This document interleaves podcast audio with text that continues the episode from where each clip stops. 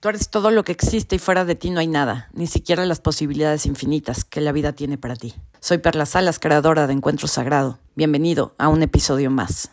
Libera y deja ir todo lo que te impida recibir la máxima contribución de esto. Yay, bueno, fíjense bien cómo va a estar la dinámica del día de hoy. El día de hoy voy a contestar preguntas, pero únicamente, escuchen bien, Hoy contesto únicamente preguntas relacionadas con temas de estrés, de ansiedad, de depresión, de miedos, de crisis existenciales, es decir, temas que tengan que ver con tu sistema nervioso, porque es lo que hemos venido hablando estas semanas, es lo que vamos a ver el próximo sábado en el curso Paz, que te recuerdo que es un taller 100% interactivo, es decir, donde te voy a dar ejercicios para que aprendas a autorregularte en temas de estrés, de ansiedad, de depresión. Es este sábado, vía Zoom. Eh, entonces, hoy acepto preguntas sobre este tema y únicamente sobre este tema. Si me preguntas otra cosa, no te voy a contestar. Entonces, vengo a ofrecer esta, esta ayuda a las personas que padecen ansiedad, depresión, miedos, crisis existenciales, estrés eh, continuo, síndrome de estrés postraumático. ¿Ok? Eh, vamos a ver.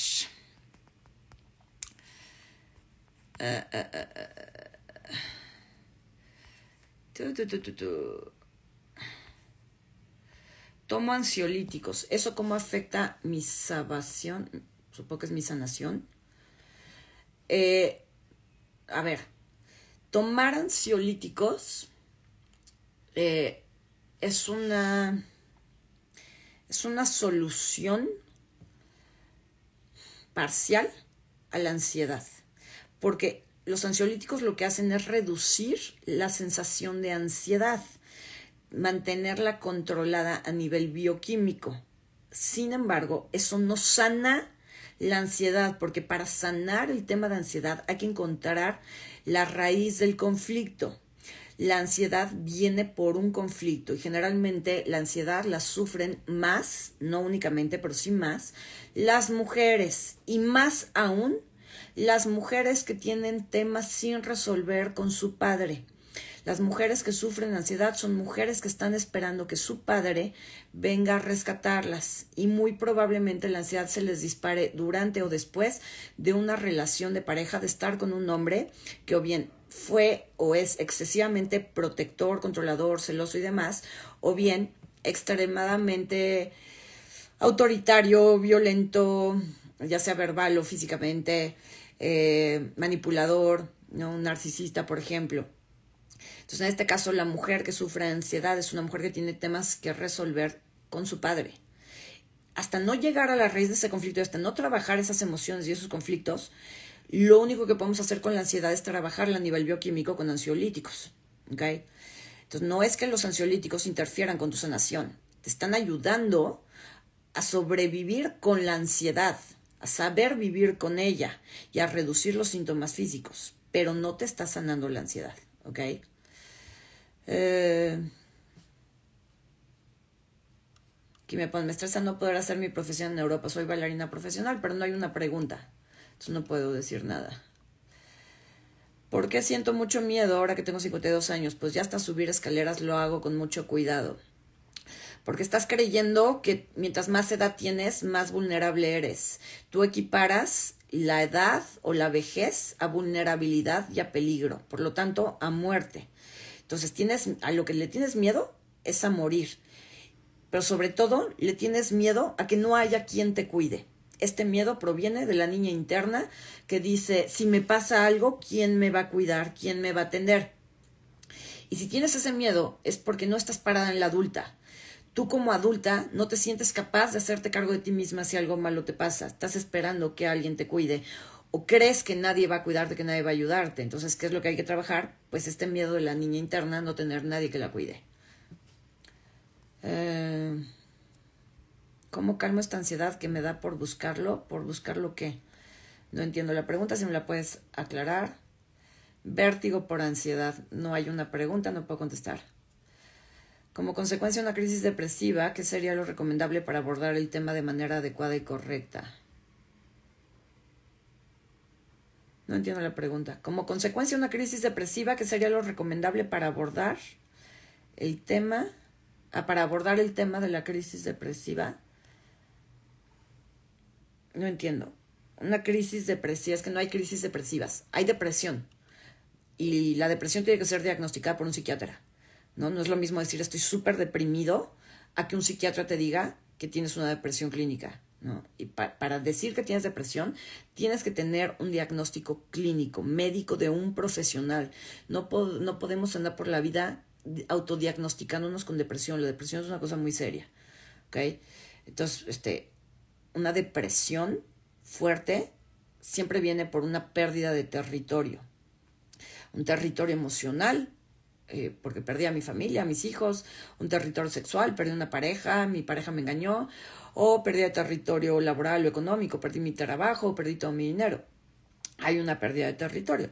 Entonces, ¿qué hay que abordar ahí en, en una depresión por pérdida de territorio? Pues hay que abordar, número uno, las emociones que conllevaron la pérdida de territorio, o sea, que me hizo sentir perder este territorio en particular y tengo que trabajar esas emociones. Y dos, este conflicto ya venía programado. O sea, a mí me viene la crisis depresiva porque mi pareja me dejó por otra, no solo es abordar lo que sentí y poder expresarlo, sino también entender que si yo viví esta situación es porque esa situación ya venía programada de atrás, muy probablemente de mis padres o de mis ancestros, y hay que mirar esos aspectos. Eh, miedos, me interesa, Perla, ¿cómo puedo quitármelo? Es que los miedos no son algo que se quita. Los miedos son Primero, son cosas que se enfrentan. Segundo, todo miedo está tratando de protegerte de un peligro, de algo que tú consideras peligroso. Y lo importante para enfrentar un miedo para trascenderlo, no para quitarlo, sino para trascenderlo, lo importante es entender por qué para mí esto es peligroso, desde cuándo es peligroso, qué pasaría si esto dejara de ser peligroso para mí. Eso es lo que hay que aprender a abordar. Eso es lo que voy a enseñar, por ejemplo, en el curso del sábado. ¿Cómo eliminar la tensión en la espalda alta y de dónde viene? La tensión en la espalda alta se elimina con masaje, con fisioterapia, con a veces son necesarios medicamentos eh, y bueno, desde el punto de vista de la biodescodificación, pues entendiendo la raíz emocional y el dolor en la espalda alta eh, tiene varios factores. Uno es estar cargando cosas, situaciones, responsabilidades que no son mías. Constantemente estoy cargando algo a alguien, pero el dolor viene cuando ya lo solté. El dolor no me viene mientras estoy cargando. Quizá yo estuve cargando un problema laboral de mi hermano y lo estuve ayudando, mandándole currículums y consiguiéndole entrevistas. Entonces yo estuve cargando a mi hermano. Cuando por fin mi hermano encuentra trabajo, yo ya lo suelto y en ese momento me va a doler la espalda. Entonces uno es estar cargando cosas que no son mías. Dos, sentir que no puedo abarcar todo lo que quiero abarcar. Es como que yo quiero extender mis alas, pero algo o alguien no me lo permite. Entonces a lo mejor yo quiero hacer un viaje, pero no puedo irme de viaje porque tengo que estar con mi familia o tengo que trabajar. Entonces, el día que me voy de viaje y por fin me, me, liberé de estas ataduras que según yo me impedían viajar, ese día me va a empezar a doler la espalda. Ah. ¿Cómo eliminar los nervios por la noche? Amanezco con el estómago suelto. Estoy en proceso de separación de mi pareja. Ok.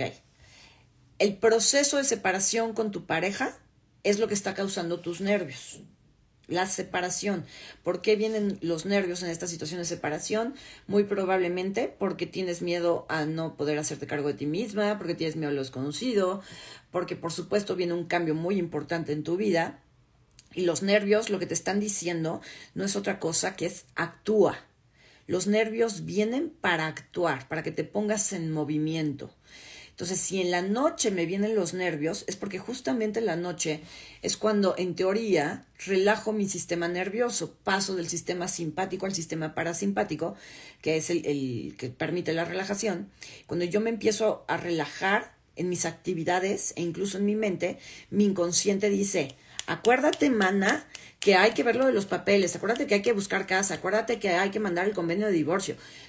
Entonces los nervios vienen de noche porque es cuando el sistema nervioso se relaja y tu inconsciente aprovecha para decirte ponte en movimiento. ¿Ok? Entonces, ¿qué hay que hacer ahí? Habría que shiftear todo lo que estás pensando y sintiendo respecto a tu separación, todo lo negativo, que voy a hacer sola, va a ser horrible, me duele tanto, todas estas emociones que estás sintiendo y no estás procesando, que quizá incluso no estás comunicando, tienes que shiftearlas o ver de qué manera las procesas, las hablas y las trasciendes. Eh, ¿Cómo se puede trabajar la relación con tu padre para rebajar esa ansiedad? Con mucha terapia, con mucho conocimiento, tomando cursos este, trabajando en ti misma. No hay una solución que yo te pueda dar aquí, esto lo he explicado muchas veces. Este, mucha, mucha sanación, mucha sanación. Tengo cursos en mi tienda en línea, hay un curso específico que, que se llama Que la fuerza te acompañe, que es para trabajar específicamente el vínculo con el Padre. Eh, en el curso de paz explico todas estas cosas, ¿no? Todos los problemas mentales, psicológicos, están relacionados con el padre. Depresión, ansiedad, eh, déficit de atención, estrés, todo eso es padre, es cabeza. Cuando la enfermedad es física, está relacionado con la madre. Entonces, en el curso de paz te voy a explicar por qué tienes que mirar el vínculo con tu padre y qué puedes hacer para empezar a trabajarlo. Si la ansiedad vino después de la muerte de mi papá, pues justamente por eso vino la ansiedad, es lo que expliqué. La mujer que tiene ansiedad es porque tiene temas sin resolver con su papá. Entonces, si se te muere tu papá, ¿qué pasa? Que no va a venir nada a rescatarte. ¿Qué pasa en la ansiedad o en las crisis de pánico? Lo que más deseas es que alguien venga a ayudarte, que alguien venga a rescatarte. De hecho, para eso te dan las crisis de ansiedad. Para ponerte toda mal y que alguien se apiade de ti y alguien venga a rescatarte. Y ese alguien que tu inconsciente está buscando es tu padre. Entonces, ¿qué hay que hacer? Pues hay que hacer el duelo de papá. Pero no, no solamente el duelo de la muerte del padre, tu niña interna tiene que dejar ir a papito, mi papito ideal, el que, el que nunca tuve, sea porque nunca fue como yo quería que fuera o porque mi papá nunca estuvo, pero en, en el inconsciente de toda mujer que tiene crisis de ansiedad está el ideal de un padre rescatador, del príncipe azul. Mi padre debería ser mi príncipe azul o debió de haber sido mi príncipe azul y eso es lo que yo busco con mis crisis de ansiedad, que venga mi papito a rescatarme. Tengo que hacer el duelo de mi papito y entender que mi papito no puede ya venir a rescatarme ni siquiera del más allá, que no es eh, responsabilidad de nadie rescatarme más que de mí mismo como el adulto que soy ahora.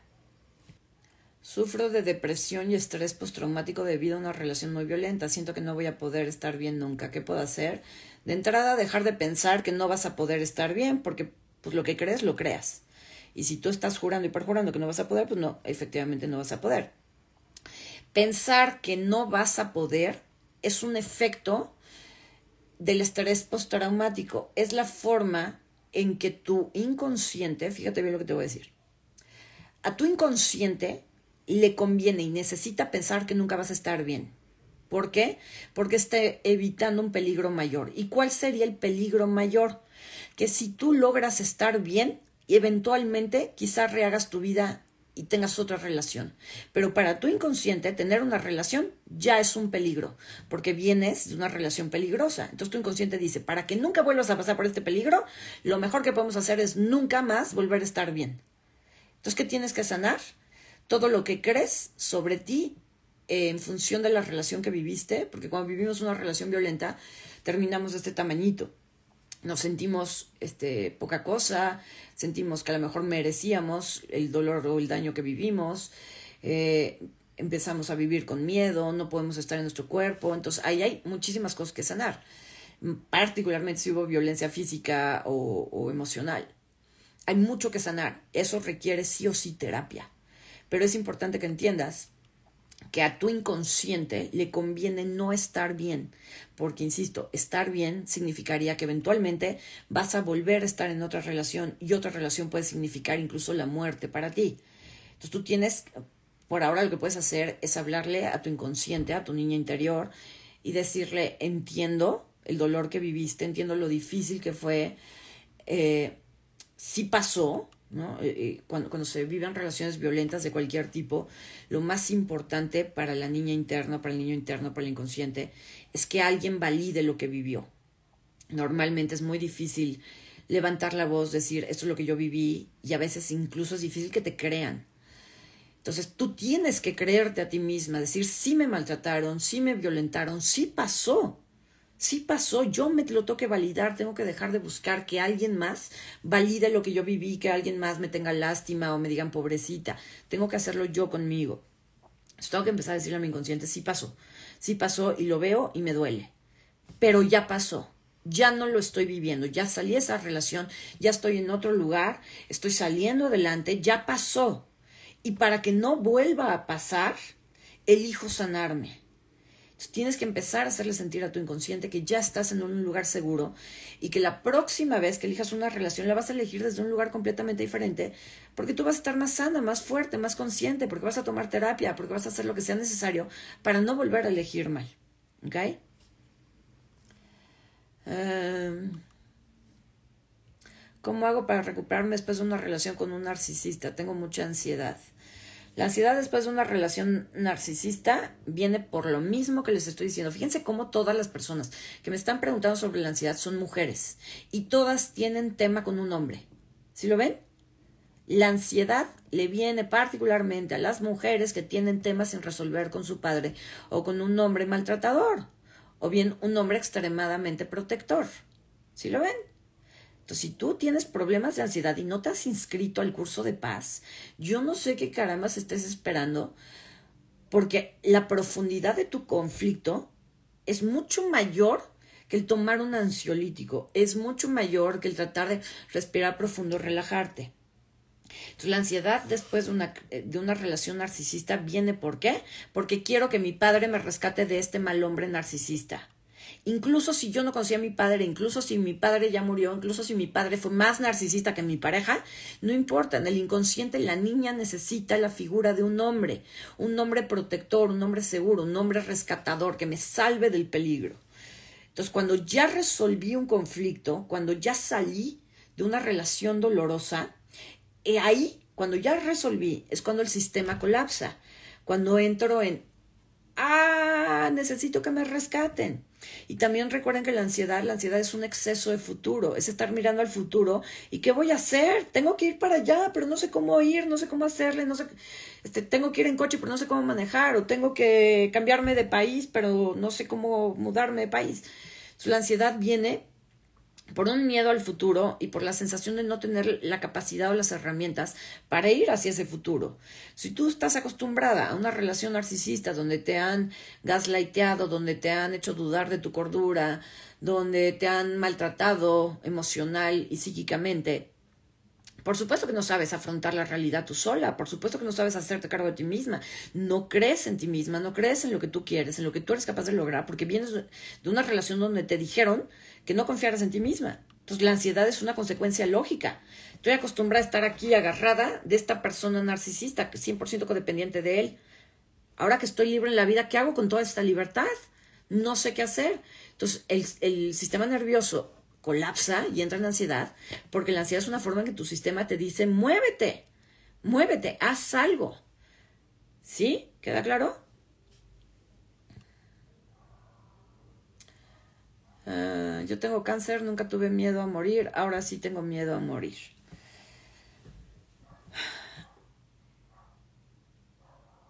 El miedo a morir, como tal, no es miedo a morir. La gente que tiene miedo a morir no le tiene miedo a la muerte como tal, le tiene miedo a qué va a pasar con lo que deja atrás con su muerte. ¿Qué va a ser de mis hijos? ¿Qué va a ser de mi pareja?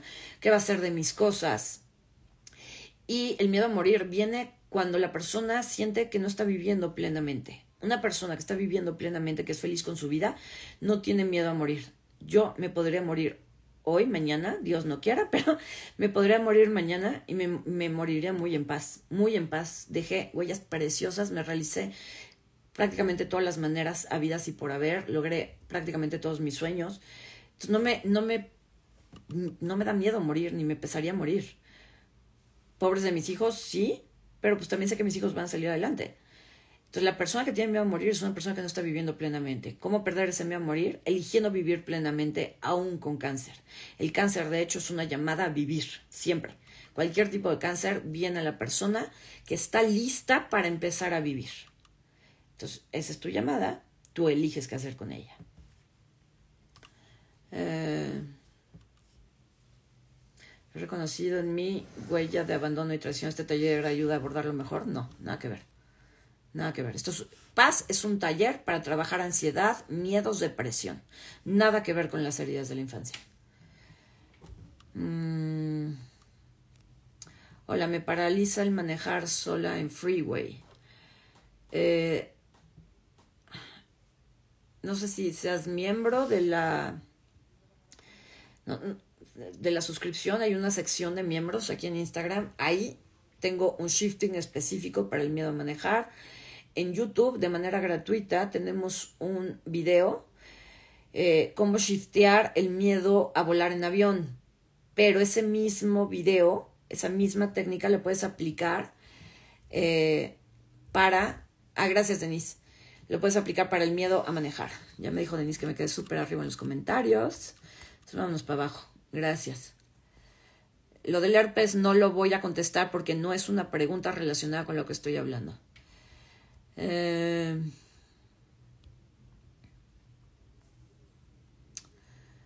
mm,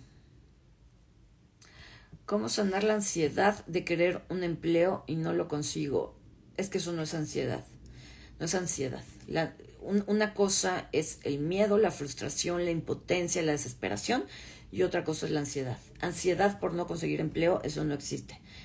Ahora, cada vez que veo que no he conseguido empleo, cada vez que mando voy a una entrevista y me rechazan, me viene un ataque de ansiedad, eso es otra cosa. Que tienen ansiedad son hombres, o sea, que también tienen temas que trabajar con el padre, pero tienen temas que trabajar con el padre porque les falta la fuerza del padre. Mientras la mujer que tiene ansiedad está buscando que su padre la rescate, el hombre está buscando poder tomar la fuerza de su padre. Estamos hablando de hombres que eh, su padre estuvo ausente por cualquier razón, porque murió, porque se fue, porque era adicto, porque era un padre débil de alguna manera. Y entonces este hombre que tiene ansiedad está en juicio de su padre no, no toma la fuerza de él, lo ve como débil y por lo tanto él como hombre no tiene fuerza para sostenerse emocionalmente a sí mismo cuando tiene que enfrentar el futuro. Mm, mm, mm. ¿Algún shifting para la ansiedad? Ya, ya existe, ya lo publiqué. Está aquí en Instagram y está en TikTok. Y recuerden, se, los vuelvo a recordar, para quienes son nuevos o no, no han visto los videos anteriores o no se pasan por mi canal de YouTube. Lo vuelvo a explicar. Yo te puedo dar 73 shiftings diciéndote cosas bonitas para la ansiedad. La ansiedad no se te va a quitar haciendo este tipo de shifting. La ansiedad se te va a quitar, la vas a lograr trascender si vienes al curso de paz. Porque ahí sí te voy a dar la forma de llegar a la raíz de tu ansiedad, porque no todo mundo, o sea, la, la causa de la ansiedad en cada persona es diferente, el disparador de la ansiedad o la depresión en cada persona es diferente. Para eso tienes que saber manejar la técnica. La técnica la enseño en el curso de paz. Para quien está preguntando, el curso de paz es el, este sábado, 10 de febrero, de 10 de la mañana a 2 de la tarde, tiempo en la Ciudad de México, vía Zoom, únicamente vía Zoom desde cualquier parte del mundo. A partir del lunes se te manda la grabación y tienes acceso a la grabación únicamente por siete días, a menos que a la hora de comprar tu entrada la compres con todo y el acceso a las grabaciones de por vida, lo cual tiene un costo mayor. Toda la información está en www.encuentrosagrado.com. Eh, cuando harás un programa el cuerpo que siempre quisiste, no lo sé. ¿Qué hacer cuando llega ese ataque de ansiedad cuando no se logra conseguir el empleo que se busca? ¿Qué hacer cuando llega el ataque de ansiedad cuando se logra conseguir el empleo? ¿Me estás queriendo preguntar algo? O sea, ¿estás queriendo usar la ansiedad para que te toque tu tema de trabajo? Le quieren vender chiles al chilero. Le quieren vender mentiras a Pinocho. Este. Abordar la ansiedad, gente, no es un remedio mágico. ¿Qué hacer y ya? ¿Qué hacer? Hay muchísimas técnicas. Nada más si tú vas y buscas en Google técnicas para manejar la ansiedad, vas a encontrar millones. Millones desde respirar profundo, este, decir en voz alta lo que estás viendo, lo que estás oliendo, lo que estás sintiendo en tu cuerpo. Hay millones de técnicas. Lo que yo te enseño es otra cosa, se llama shifting. Shifting es una técnica creada por mí. Y shifting, eh, te va a dar la capacidad, uno, de autorregularte cuando viene el ataque de ansiedad. Dos, de saber cómo trabajarte a ti mismo para encontrar la raíz emocional de tu ansiedad, para entender cuáles son los disparadores de tu ansiedad y poder trabajarlos tú solito contigo mismo. Eso lo enseño en el curso de paz. ¿Ok? Eh, tengo ansiedad al rendir un examen final. Ok, tienes ansiedad al rendir un examen final porque tienes miedo al resultado. Tienes miedo al futuro. El miedo al futuro es qué voy a hacer si no paso el examen. Pues que, o sea, si repruebo el examen, no voy a pasar de año, no voy a poder titularme. ¿Qué va a pasar si no me puedo titular? Voy a ser una fracasada en la vida. quién voy a decepcionar? Entonces, tú, tú no le tienes miedo al examen final, le tienes miedo al resultado final de reprobar el examen. ¿Qué te estás contando? ¿Qué historia de terror te estás contando en tu cabeza de si repruebas el examen, que nadie te va a querer, que te van a desheredar, que te van a expulsar de la escuela, que te vas a parecer a quién. Eso es lo que tienes que mirar. ¿Cómo paras la mente cuando piensas demasiado? Número uno, la mente que piensa demasiado es porque el cuerpo no está suficientemente activo, número uno, a lo mejor pasas mucho tiempo sentado, a lo mejor, aunque vayas y vengas, ¿no? Por ejemplo, en la oficina, voy, vengo, voy, vengo, voy, vengo, pero no hago ejercicio, no respiro, no tengo técnicas, por ejemplo, no sé, somáticas, eh, chikung, yoga, cosas que permitan que mi energía emocional pase por mi cuerpo. Entonces, los movimientos que hago con mi cuerpo son siempre basados en el estrés. Es la primera parte. Segunda parte, la mente que piensa demasiado muchas veces es una mente ociosa, que no tiene suficientes, tiene mucho en qué pensar, muchos pendientes, muchas cosas, pero no tiene muchas cosas que le emocionen, muchas cosas que le enfoquen con alegría, con amor, con entusiasmo en algo que realmente quiera. Entonces la mente se pone a buscar todos los problemas posibles. Ese es el segundo punto. El tercer punto con la mente que piensa demasiado eh, es que eres una persona que siempre está buscando resolver problemas. O sea, tú te consideras a ti mismo un resolvedor de problemas. Entonces, ¿qué pasa con los resolvedores de problemas? Pues que para ser lo que creen que son necesitan problemas. Un abogado para ser abogado necesita problemas legales. Un doctor para ser doctor necesita gente enferma. Un resolvedor de problemas necesita problemas. Y cuando no los tiene aquí afuera, los va a crear acá adentro. Entonces, la forma de parar esa, esa cabecita loca que piensa demasiado es conectar, número uno, con el cuerpo, que fue lo primero que dije. No, es, eh, la, mente que piensa demasiado está en un cuerpo que no está suficientemente activo. hay que hacer ejercicio, sí o sí, de preferencia ejercicio cardiovascular o bien ejercicio como la yoga, insisto, el chikun, eh, incluso el taekwondo, las artes marciales, ejercicios que o bien te desconecten por completo de tu mente y te sobreexijan, como el ejercicio cardiovascular, o, mentes, o ejercicios que conecten tu mente con tu cuerpo, como el yoga. Dos, hay que tener objetivos claros en la vida, pero objetivos que te emocionen, más allá de tu trabajo, más allá de tus obligaciones diarias. La mente puede enfocarse increíble, una, una mente sobresaturada se va a tranquilizar y se va a enfocar increíble cuando se enfoca en algo que ama, algo que le encante pintar, este, tocar un instrumento, eh, hacer una meditación, algo que a tu mente le emocione, que a tu corazón lo haga vibrar. Y tres, dejar de buscar problemas. ¿Y cómo le hago para dejar de buscar problemas si soy un resolvedor de problemas nato? Entendiendo que nada es un problema, todo es una oportunidad.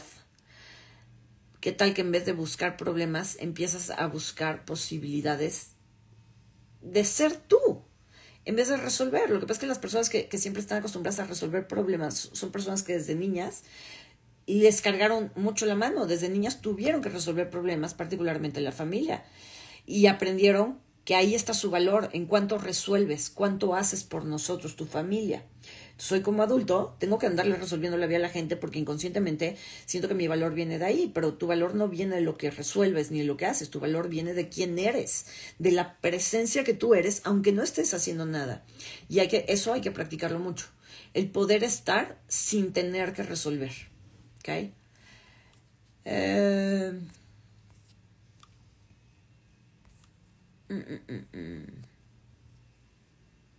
Cuando yo estoy aparentemente dormida por las noches en mi cama, no puedo descansar, pues mi mente sigue trabajando, pensando, hasta canta y por más que me concentro en dormir, sigue trabajando.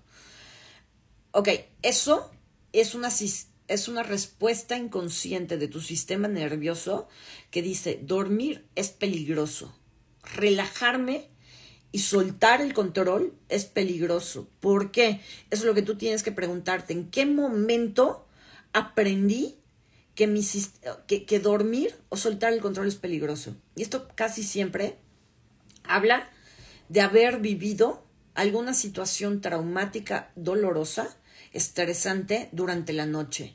A lo mejor en la noche fue cuando mi pareja me dijo que me dejaba. A lo mejor en las noches era cuando mi padre llegaba borracho y nos pegaba a todos. A lo mejor en la noche viví un abuso, un asalto, un accidente. Pero hay algo que tú viviste de noche que viviste con mucho estrés de forma traumática, o sea, un bioshock que sigue grabado en tu inconsciente, de manera que hoy tu inconsciente dice, no hay que relajarnos porque nos puede volver a pasar lo mismo que ya pasó. Eso lo tienes que buscar tú. ¿Ok? Estoy buscando sus comentarios, sus preguntas. ¿eh? ¿eh? gracias por responder. Y en los cursos es igual a como está haciendo acá hoy. No tengo la menor idea a qué te refieres. En el curso de paz son cuatro horas donde yo voy a hablar. Ustedes no hablan. No les voy a prender la cámara, no van a pasar. Bueno, va a haber este, un caso práctico para cada tema, un caso práctico donde voy a pasar a una persona para la ansiedad, una persona para la depresión, una persona para el estrés, una persona para crisis existencial y otra persona para miedo. Cinco, cinco casos prácticos. El resto del tiempo yo voy a hablar y te voy a enseñar ejercicios y técnicas para que tú te sanes a ti mismo. De eso se trata el curso. Quiero poner mi taller de arte. Tengo las habilidades, sé que me va a ir bien, pero el miedo me paraliza y no lo hago. Ok, no es el miedo. El miedo es la respuesta emocional y biológica a una información aún más profunda. ¿Cuál sería el peligro, la incomodidad, la deslealtad si tú pones tu taller de arte? ¿Quién se va a enojar contigo? ¿A quién mm, no le estarías dando gusto o estarías incomodando, molestando si pones tu taller de arte? ¿Cuál sería el peligro de lograr lo que te propones? Cuando queremos emprender algo y sentimos que algo nos detiene, podemos llamarlo miedo, ansiedad, bloqueos, sabotaje, no importa cómo lo llames. Pero siento que algo me bloquea para terminar mi proyecto o para empezarlo siquiera. Estamos hablando de que hay información bien profunda ahí. El caso, los casos son súper variables. Puede ser que mi familia siempre esperó que yo fuera arquitecta y resulte que soy artista y el día que ponga mi taller, mi inconsciente, mi niña interna se siente desleal por estar poniendo mi taller, porque mi papá siempre esperó que yo fuera arquitecta como él, ¿no? Ese puede ser un caso. Otro caso, que no, no es siempre, puede ser que hayas nacido por cesárea. Y entonces cuando las personas nacen por cesárea o por cualquier otro método que no sea parto normal, hay un proyecto de vida inconcluso. Y este proyecto de vida inconcluso voy y lo reflejo en otras áreas de mi vida, de manera que cada vez que yo quiero iniciar un proyecto, no puedo concluirlo. Otro caso sería que tengas un movimiento interrumpido con tu madre, donde entre los 0 y los 4 años, tu madre a lo mejor no te amamantó, eh, nunca te cargó, no estuvo presente para ti, siempre estuviste en la guardería, te dieron en adopción, eh, alguien se vino a vivir a tu casa y perdiste el contacto con tu madre. Entonces, cada caso, cada universo es un mundo. Eh, en otras filosofías, como las constelaciones, la bioscodificación, eh, lo que hacemos es como encasillar la mayoría de los casos y decir, ah, este proyecto es inconcluso, su incapacidad de iniciar un proyecto es esto, ¿no? Cesárea. O proyecto, proyecto sentido.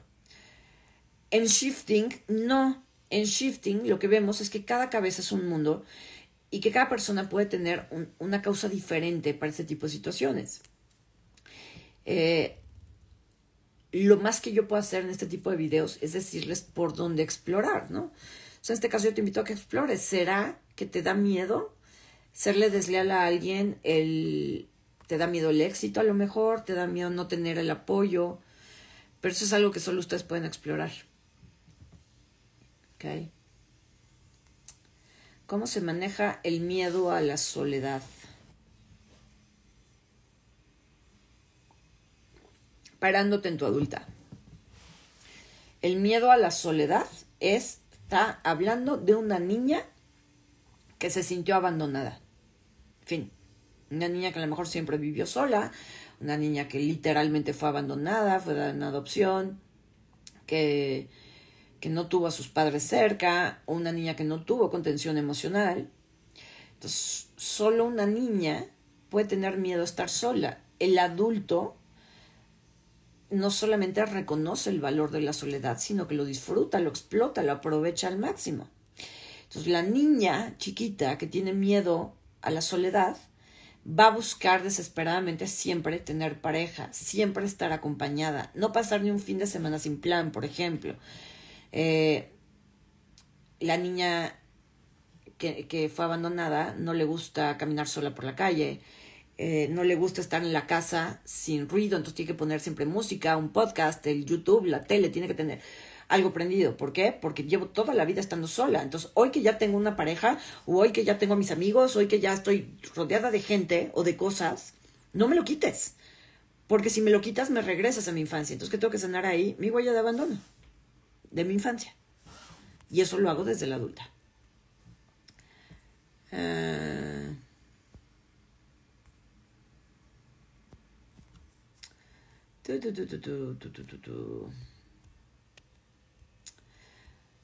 Por favor. No, esto, por favor, es una niña chiquita pidiendo ayuda. Tengo migraña hace 22 años, ahora tengo 37 y tengo tantas ganas de vivir y ser feliz, pero el dolor me tiene diagnosticada depresión. Los días que no la tengo tampoco puedo dejar la cama. Es que ya no entendí tu comentario porque no sé si lo que te tiene en cama es la migraña o la depresión. Pero a ver, vamos a ver. Tengo migraña hace 22 años. ¿Qué pasó en tu vida hace 22 años? 23, que te hizo sentir desvalorizada intelectualmente, o sea, como soy una idiota, eh, o bien que te hizo sentir reprimida a nivel sexual, sensual, eh, con qué autoridad en tu vida tuviste que enfrentarte y no pudiste, o te enfrentaste a ella y te fue muy mal, generalmente tiene que ver con el padre. Cabeza es el padre. ¿Qué pasó con tu padre hace 22 años o con algún hombre en tu vida? Ahí, en ese conflicto biológico, está la raíz. Es lo primero. Ahora, la depresión. ¿Para qué viene la depresión? La depresión viene para que no te mates tú a ti misma o para que no mates a alguien más. Entonces debe de haber en tu vida alguien, muy probablemente un hombre, a quien tú quisieras matar, metafóricamente, ¿no? O sea, quiero matar a mi jefe, porque me corrió, quiero matar a mi pareja porque ya no lo aguanto, o porque me fue infiel, o quiero matar a mi padre porque se murió y me dejó sola. Entonces, la depresión viene para ponerte por debajo de la presión. Y todo, o sea, todo lo que me estás contando aquí tiene que ver con, con el padre o con algún hombre en tu vida que lo representa. Entonces tendrías que mirar eso. Hola, ¿cómo estás? Tengo temor a la ruta. Me encanta viajar, pero siempre le temo el salir al auto, avión, etcétera. No sé qué significa la ruta, supongo que es la carretera.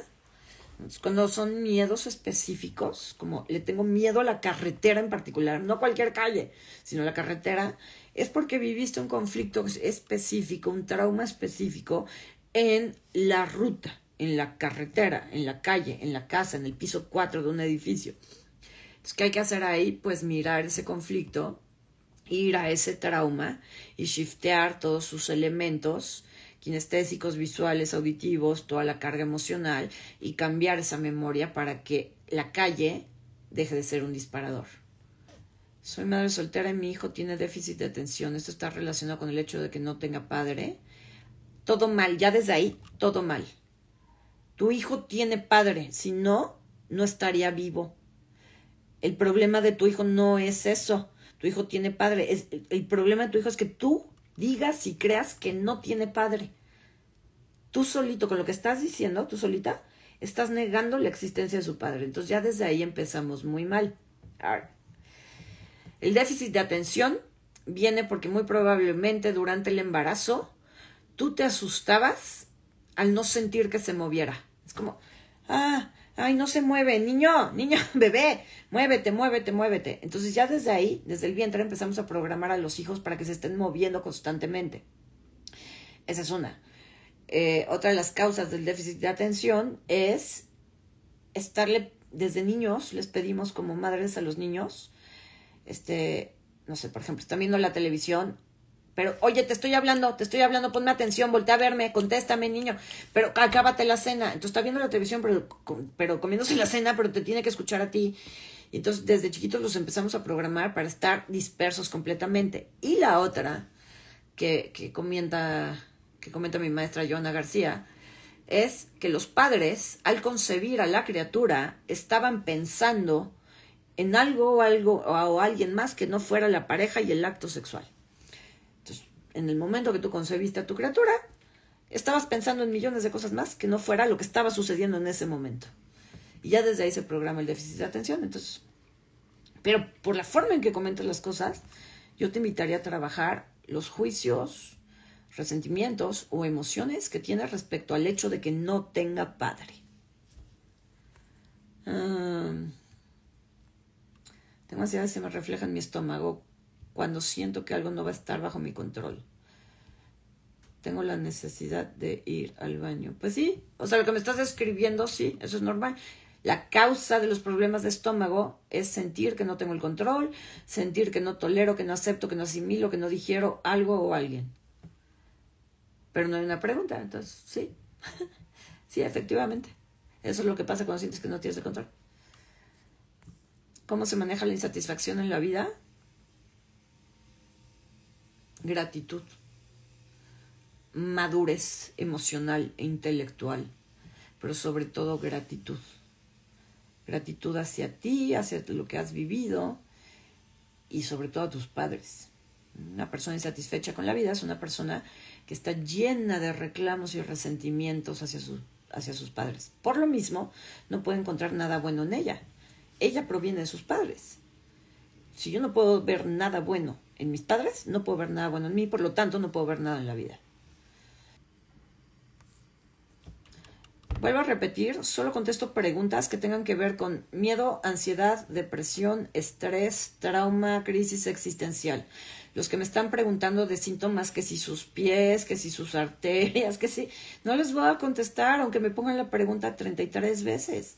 No tiene nada que ver con el tema que estamos trabajando hoy, por favor pregúntenme algo que tenga que ver con el tema de hoy. El tema de hoy es depresión, ansiedad, trauma, estrés.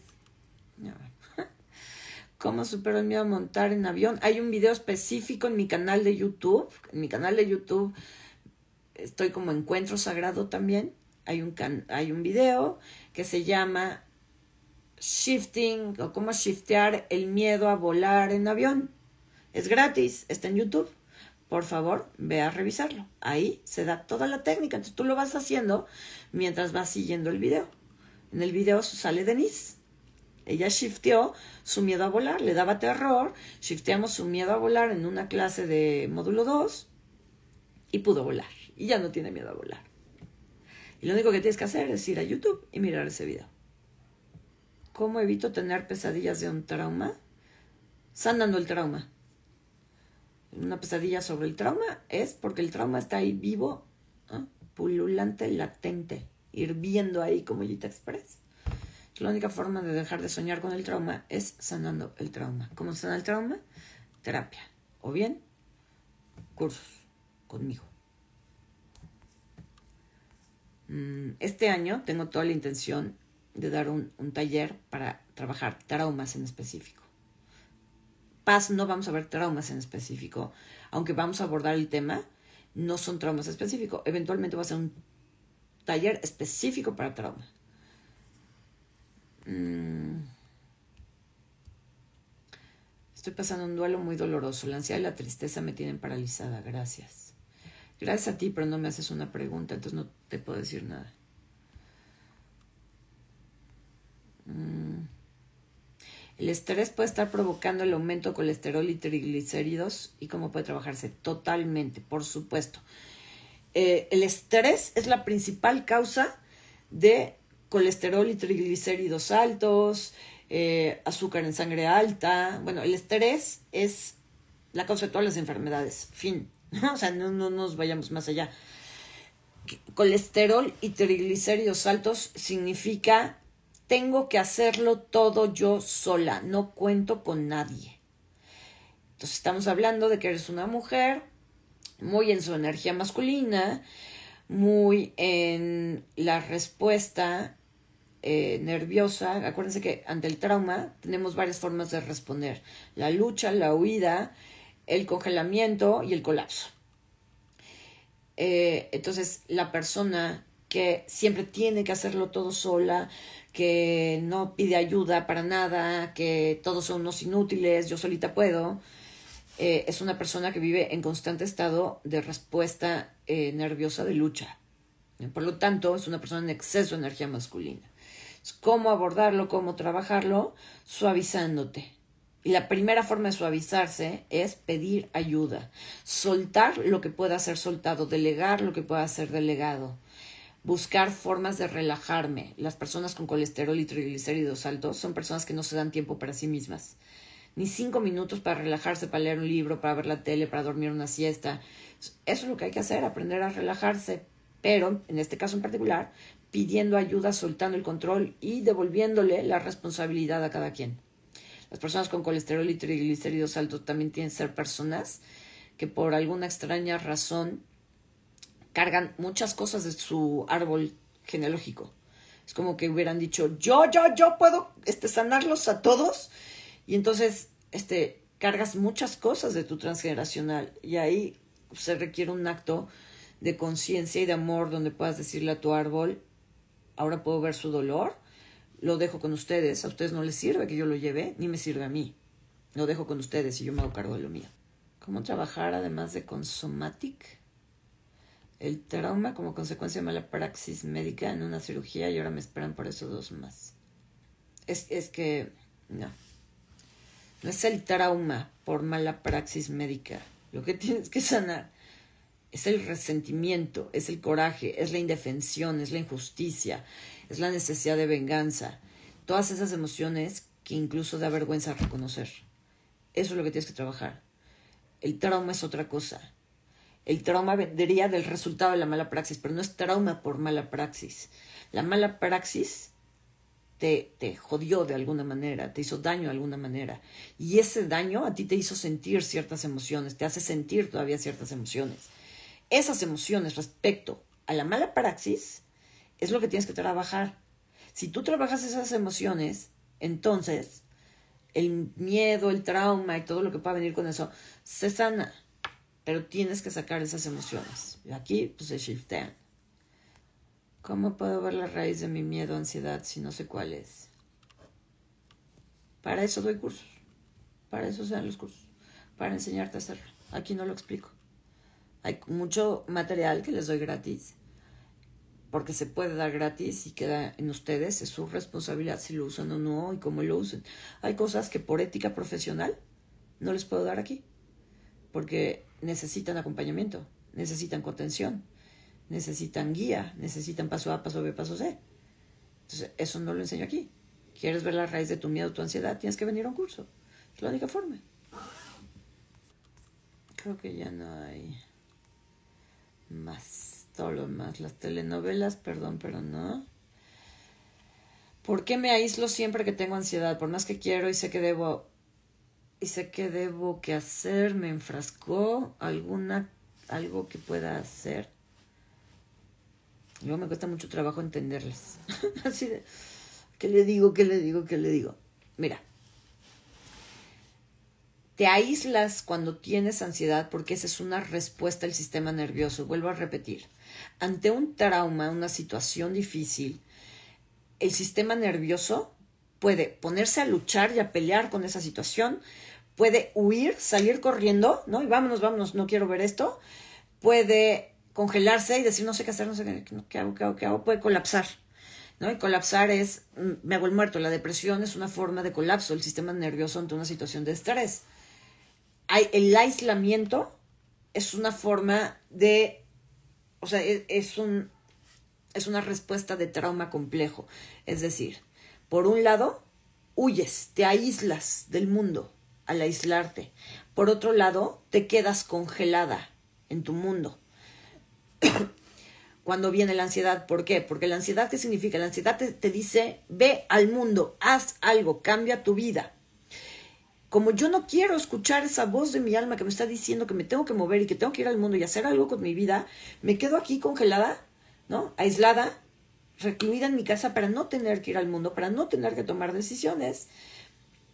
Y también en, el aislamiento por trauma eh, está la, la sensación o la creencia inconsciente de que la gente me hace daño o que yo puedo dañar a la gente. Entonces, cuando me viene la ansiedad, me aíslo para no dañar a nadie o para que otros no me dañen. ¿Cómo sano mi relación con el trabajo ya que es mi detonante de mi ansiedad? ¿Cómo sano mi relación con el trabajo? No existe una relación con el trabajo. Existe una relación contigo misma que se refleja en tu trabajo. Esa es una cosa. Dos, tu relación con el trabajo no es el detonante de tu ansiedad. Tiene que haber algo más profundo ahí. Puede ser tu miedo a no dar el ancho, decepcionar a tu padre. Sí o sí, tiene que ver con tu padre porque además trabajo es del padre. Pero no es tu relación con el trabajo lo que detona tu ansiedad. Es tu creencia de que tu trabajo en el futuro te va a traer un mal o no lo vas a hacer suficientemente bien. Entonces, ¿qué tienes que preguntarte? Eh, ¿qué, ¿Qué telenovela, qué historia de terror me estoy contando a mí misma respecto a mi trabajo y a mi futuro? ¿Y qué puedo hacer para cambiar esa historia mental? ¿Qué puedo mover hoy? ¿Qué puedo elegir hoy para cambiar ese futuro espantoso que estoy proyectando? ¿Queda claro? Porque en mi cabeza todo se escuchó muy bien, pero luego cuando lo digo no sé si se entendió. Espero que se haya entendido. Ok, bueno. Este. Ya contesté suficientes preguntas. Creo que mi, intención de contestarles estas preguntas, uno, pues es ayudarles, y dos, que tengan más información respecto a la ansiedad, a la depresión, al trauma, a todos estos temas que son bien importantes. Eh, y pues que pocas veces abordamos aquí en Encuentro Sagrado, ¿no? Eh, yo quiero que, que, entiendan una cosa. Yo decidí dar este curso de paz, o sea, me surgió la idea de un día para otro, porque me sorprende ver la cantidad de gente por lo menos en mis redes, que dice tener depresión y ansiedad. Me sorprendió mucho, mucho. Empecé a hacer como un análisis, como una estadística, y me sorprendió la cantidad de gente que tiene depresión y ansiedad. Sin embargo, la mayoría de la gente que dice tener depresión, ansiedad, exceso de estrés o trauma, es gente que no va a elegir sanar.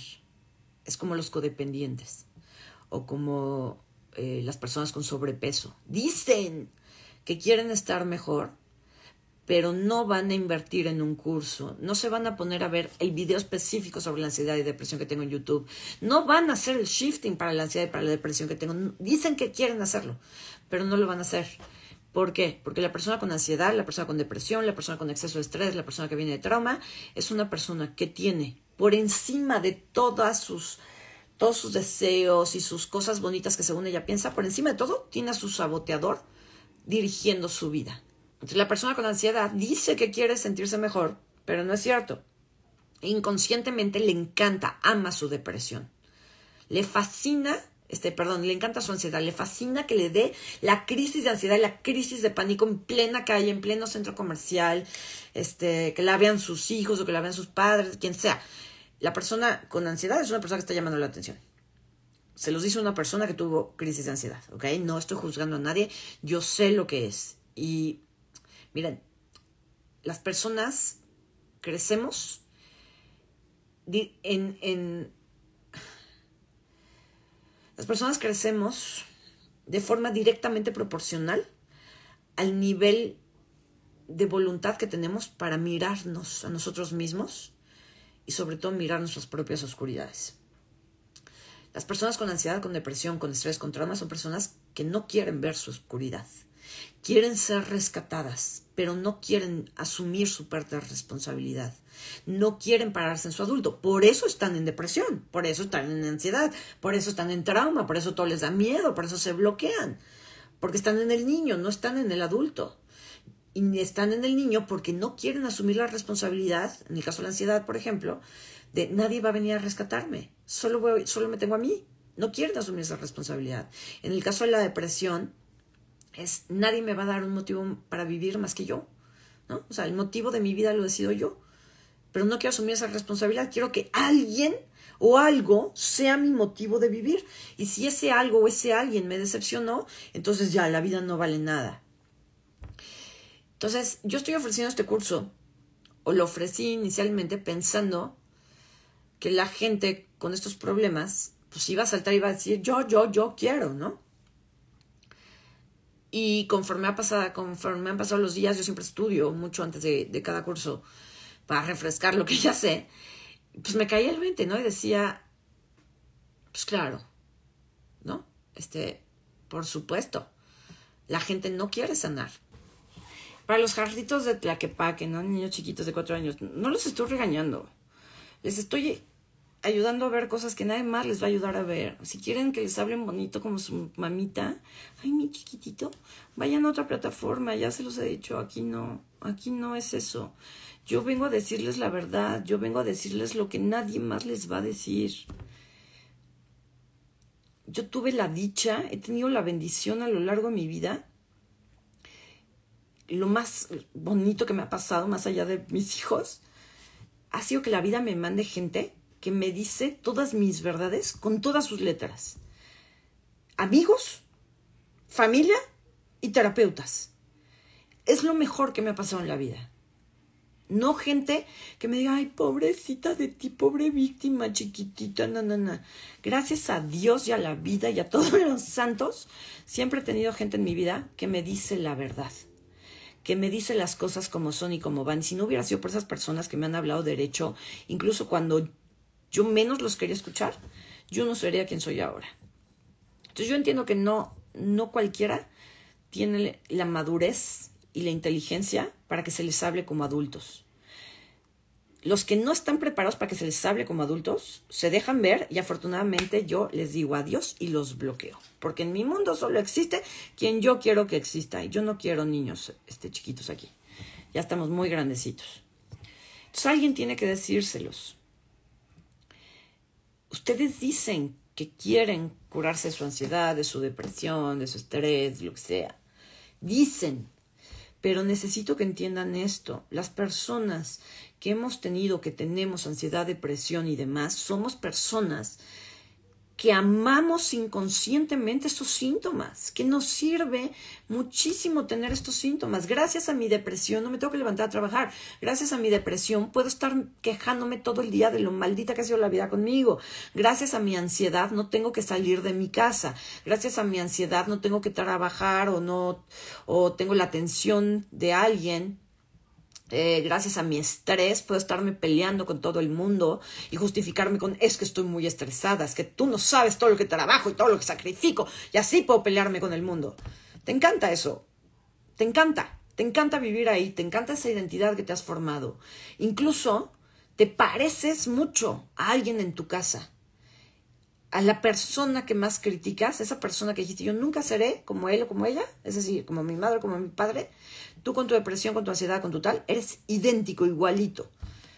Por eso no lo quieres dejar, por eso aunque te estoy ofreciendo un curso, aunque en Google, en YouTube, en todas las plataformas hay información gratuita para que tú trabajes tu ansiedad y tu depresión, no lo haces. Porque más allá de lo que tú dices que quieres, tienes un friego de información allá adentro que dice, no, gracias. Yo prefiero ser idéntica a mi madre o a mi padre. No, gracias. Yo prefiero tener una razón para vivir infeliz, víctima, este, quejándome de todo, peleándome con todo. te lo dice una persona que ha vivido ansiedad, que ha vivido depresión, que ha vivido ataques de pánico. Todos esos yo los he vivido. No podría hablar de algo que yo no he vivido. He vivido una cantidad de traumas en mi vida sin fin y en los últimos siete años de mi vida peor. Entonces sé lo que te estoy diciendo. Tuve yo que mirar estas cosas para poder salir de ahí y entonces decirte, mira, esto es lo que yo hice para salir de ahí vengas o no vengas a mi curso, a mí me da igual. Siento que mi, mi granito de arena para ti, para esta comunidad, es decirte las cosas tal cual son. Güey, no te engañes, no quieres sanar. No te engañes. En el fondo, amas este síntoma que tienes. Porque este síntoma es reflejo del rencor que le tienes a tu padre. Y también a tu madre, pero hablando de síntomas mentales, psicológicos, tiene mucho más que ver el padre es a través de tu depresión, de tu ansiedad, de tu estrés, inconscientemente le dices a tu padre, por tu culpa soy como soy, por tu culpa sufro lo que sufro. Por eso te encanta. Y hasta que tú no elijas de verdad, de verdad sanar, vas a seguir yéndote en picada. Hacia abajo, hacia abajo, cada vez peor la depresión, cada vez peor la ansiedad, cada vez peor la crisis de pánico. Y se pone peor porque cada vez eres menos adulto. Puedes tener 50 años, pero eres un niño chiquito en el mundo, incapaz de hacerse cargo de sí mismo porque sigues mirando lo que tu padre no te dio, o que tu padre ya no está, o que tu madre esto, que tu madre lo otro. Y esta identidad que te has formado alrededor de tu síntoma te ha traído grandes beneficios, o le ha traído grandes beneficios al niño que dirige tu vida. Entonces, yo te invito a que seas honesto contigo. Y si no vas a hacer nada para trabajar tu ansiedad, tu depresión, tu estrés, ni siquiera irte a YouTube y buscar información gratuita. Si no vas a hacer nada, entonces deja de engañarte a ti mismo. Acepta y dile sí a todo tal como es dentro de mí. Sí, amo mi ansiedad. Sí, ya lo entendí. Sí, amo mi estrés. Me encanta estar enojada con el mundo. Sí, lo amo. Y voy a dejar de engañarme. Y voy a dejar de venderme y querer venderle al mundo esta, esta mentira de que necesito sanar es cierto, te encanta estar ahí y a lo mejor tienes que estar ahí seis meses más, un año más, veinte años más, no lo sé. Eso ya depende de cada persona. Pero te invito a que dejes de autoengañarte porque parte de, sobre todo la ansiedad, es este autoengaño, ¿no? quiero sanar, es que me viene el ataque de pánico, ¿no? O de ansiedad, la ansiedad, la ansiedad, la ansiedad. Termina el ataque de ansiedad y es, que debería de hacer algo para sanar esta ansiedad. Pero como no estoy haciendo nada para sanar la ansiedad, entonces me pongo más ansioso porque, porque no estoy haciendo nada, que tal que me vuelva a dar? Y entonces, entonces, para que ya no te dé tu ansiedad, o no te deprimas más porque no estás haciendo nada para dejar de deprimirte, deja de engañarte. Y di, me encanta estar ansioso, me encanta mi ansiedad, me encanta mi depresión me encanta mi trauma. Y, y si lo puedo contar y platicarle a todo el mundo lo mucho que sufro con esto, mejor, me encanta. Y el día que dejes de autoengañarte y el día que dejes de contarte esto, te aseguro que tus síntomas van a empezar a bajar. El simple hecho de venderte la mentira de que quieres sanar y no estar haciendo nada al respecto, te, te sumerge aún más en tus síntomas. ¿Okay? Entonces, ya para terminar, si quieres trabajarlo conmigo, si quieres herramientas que yo te pueda brindar, te vienes al curso de paz este sábado Recuerda que no lo vuelvo a dar, yo no repito los cursos. La otra opción, si no puedes venir sábados, que después lo compres en la tienda en línea. Tú lo compras en la tienda en línea, tienes acceso inmediato y acceso de por vía a las grabaciones. O te vienes en vivo el sábado eh, y también puedes comprar el acceso de por vía a las grabaciones. A las grabaciones, ¿ok? Bien. Espero que haya sido de contribución. Espero les haya funcionado. Espero lo apliquen.